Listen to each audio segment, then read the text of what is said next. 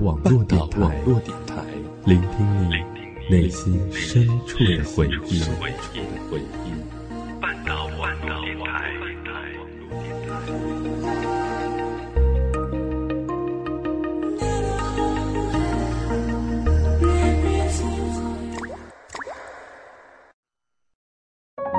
我们都在故事里感悟真谛，我们都在故事里懂得人生，我们都在故事里学会成长。你的故事，我的故事，他的故事，你的故事，我的故事，他的故事。这里是我们的故事。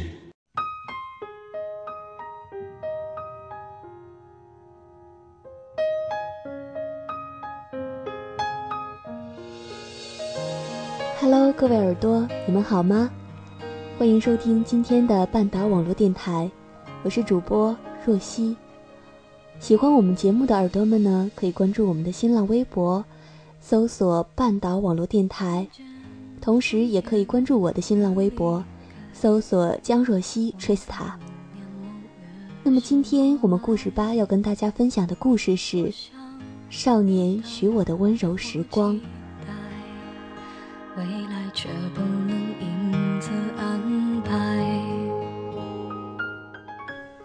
我一直觉得暗恋是一个少女最美好的心事。谱成动人的歌谣在静默浓稠的黑夜响起。暗恋是滴到尘埃里的花，不仅有甜蜜的香气，也有无尽的苦涩。不知道如何爱与被爱的年轻生命。总会以最笨拙的方式想给彼此温暖，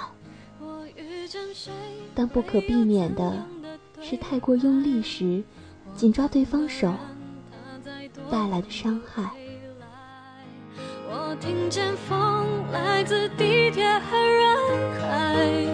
高中分班后，我遇见了坐在我后面的他。那天阳光正好，细碎的尘埃是映出的光芒。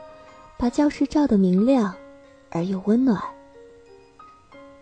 他迎着光站起来介绍自己，我又出于好奇扭头看他的模样。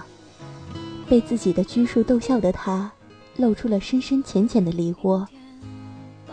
高挺的鼻梁下打下了深刻的阴影。我的心情变得很奇妙，有点窃喜，又有点羞涩。或许这就是一见钟情，带着宿命般的相遇，却又让我怦然心动的人。可能是由于女孩子的自尊心在作祟，以至于后来我们在一起，我也没有承认是我先喜欢上他。从那天开始，我特别敏感后面发出的细微声响，他翻书的窸窸窣窣声。笔尖轻触纸的沙沙声，咳嗽清嗓音的低沉声，而我又收集他生活的细枝末节，一个人默默的掌握他所有的小特征。他有点小洁癖，桌子总会用湿巾擦一遍。他爱哼陈奕迅的歌，却从不肯唱出来。他不喜欢把笔袋放在桌上，经常用的笔会整齐的摆开。然而，他又是个安静的男孩子，从来没有主动跟女生说过话。可当有女生跑过来问他题时，他认真讲题的模样，像变了一个人。而我，就这样远远望着他的一切。却没打算走近他，因为我觉得，有些人安静存在的本身，就是种莫大的安慰。对于我而言，他是如此的熟悉，而又陌生。有些故事不会一直有人倾听，就好像忘了为何当初对方一句话。这道题你会不会？这是他第一次跟我说话。我第一次庆幸自己英语好，终于有了和他说话的机会。我装作不在意的样子，看了看题，快速的把语法知识写在一旁，递给了他。看见他在后面惊呼赞叹，我暗自窃喜。他戳戳我，热情的问：“这题你仔细给我讲讲吧，我还是有点不太懂。”为了掩饰紧张，我低着头标记知识点。虚拟语气是个重点，你要认真看看。就这样，我和他的生活终于有了点交集。他问我英语题，我就找不会的数学题问他。有时还会拿已经会的数学题问他，只为听他责怪我上课没有认真听讲，却又认真的讲给我听。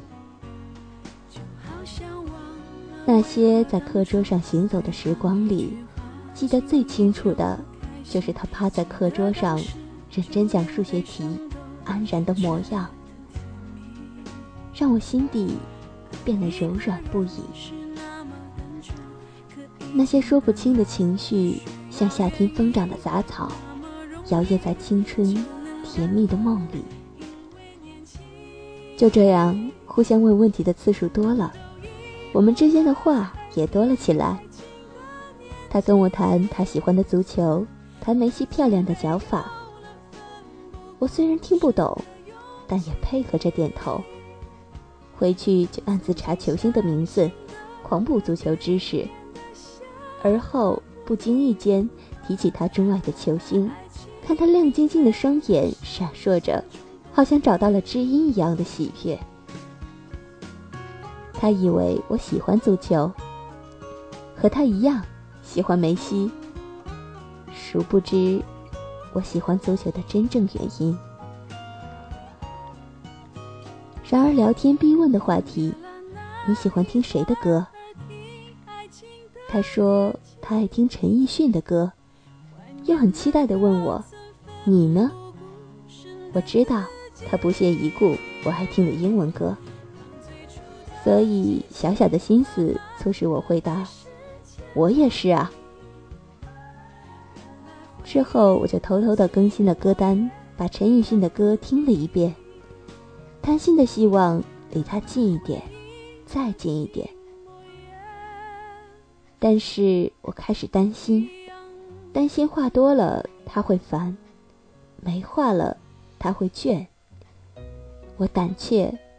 而又小心翼翼的喜欢着他，卑微到尘埃里，却从不开口说喜欢你。我害怕被拒绝后惊慌失措的狼狈，也害怕失去他，因为有了贪念，甜蜜的暗恋变得亚瑟难言。不甘的甘愿。也许下个冬天，也许还是年，再回到你身边，为你。如果不是那天那个晚上，或许我的暗恋只会无疾而终，埋在日后的琐碎中，忘记了也无妨。但是那天，他很突兀地问我：“你在干什么？”我抱着手机，随手打了几个字。我在看书。过了好久，他回了几个字，让我失去了所有的语言。何无人生的午后，清醒可闻的，是我惊慌的心跳。突如其来的表白，我喜欢你。我开玩笑般的语气回复：别闹。过了半晌，他直接打来电话。我没有闹，我是真的喜欢你。我可以想象电话那头他的眉头微皱，眼神坚定。小小雀跃之后，是不敢置信的长久静默。我喜欢他，恰巧，他也喜欢我。恰巧这个词。带着命中注定般的期许和浪漫。他耐心等待着我的回复。嗯。当他成为我停靠的码头时，我骄傲又害怕，因为他突然变得很沉稳，处处都闪耀着光辉，不再是我一个人看得见。然而，坐在前后桌，最方便的就是小纸条。踢踢凳子，戳戳后背。一张写满字的小纸条，画着漂亮的弧线，被准确无误地扔到了我的桌上。数学题的简单解法，要注意的知识点，中午一起吃什么之类的碎碎念，让我原本胆怯的心变得安然而又勇敢。我们在一起之后，他还问我喜欢他什么。我总是沉默不语，心里却装满了答案。对于那时的我们来说，恋爱是件简单纯粹的事情。握握手，摸摸脸，几个简单亲密的小动作，填补着拥有彼此的时光。昏暗的电影院里，小小的心思，不过是一只手紧握着另一只手。湿漉漉的汗意混杂着电影的对白晕染开来，他不自在地转移注意力，老套的剧情都可以猜中结局了，这男的演技真假？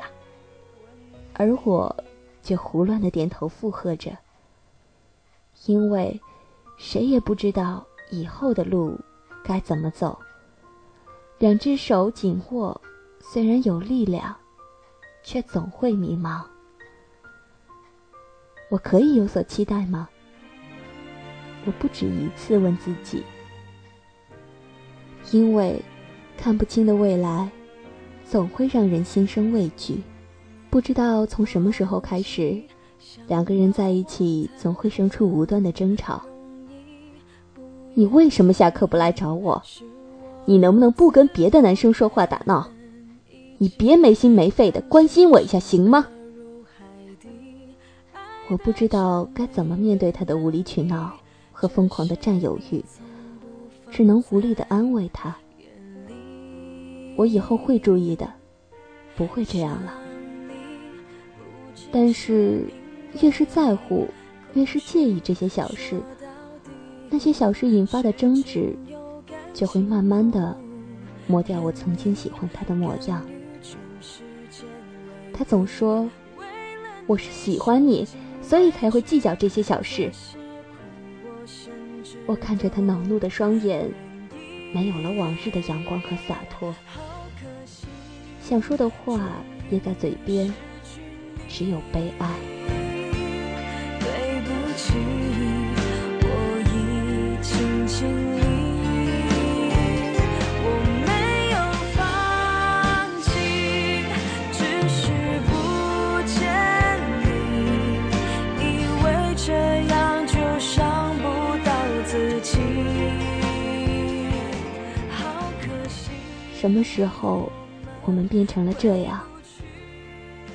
下了晚自习，他收拾了书包，没有等我，就消失在夜色。我跑出教室喊他的名字，不顾别人的侧目，而他走得决然。或许太在乎，或许太年轻，并没有回头。而长时间积累下的委屈和厌倦，终于，我朝他的背影喊了一句：“你别以在乎我为借口伤害我了，行吗？”他顿了顿，还是走掉了。猝不及防的眼泪模糊了视线。是不是没有告白，没有在一起，就不会成现在的局面？我总是这么想，我们分手吧，就走到这儿吧。虽然满是惋惜和认清现实的口吻，但是没有人想要挽留。他还是我喜欢的模样，穿着白衬衫，挺拔的站在那儿，我们在一起又结束，像是场被惊醒的美梦。总会有人醒来。大片大片的火烧云匍匐着，烧红了整片天空。我第一次看见他流泪，转瞬即逝的泪水，带着后悔和歉意。如果我们没有在一起，做个朋友，该多好。这是他跟我说的最后一句话。我想，我还是喜欢他的，但是夹杂着伤害的爱，我还是承受不来。而我们分手的消息很快就人尽皆知，再也没有开我俩玩笑唏嘘的声音，而身边的人也尴尬的回避着关于他的事情。我的生活重归平静。只是回想起来，还是会百感交集。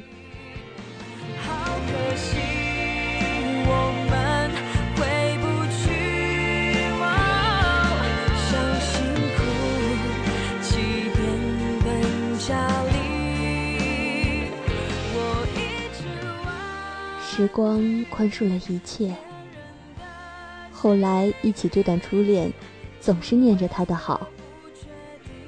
清晰如昨的，还是他的美好纯粹，带给我的慌张和惊喜，以及那段彼此拥有过的澄澈青春。我的暗恋是场无疾而终的故事，这是我一个人的故事。我像是一个人，演了很久的独角戏，在漫长的光阴里。终于停止了抑郁。就像当初，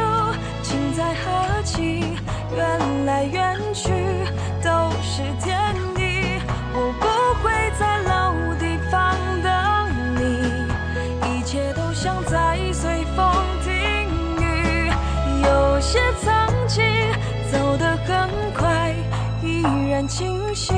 虽然很痛，但却很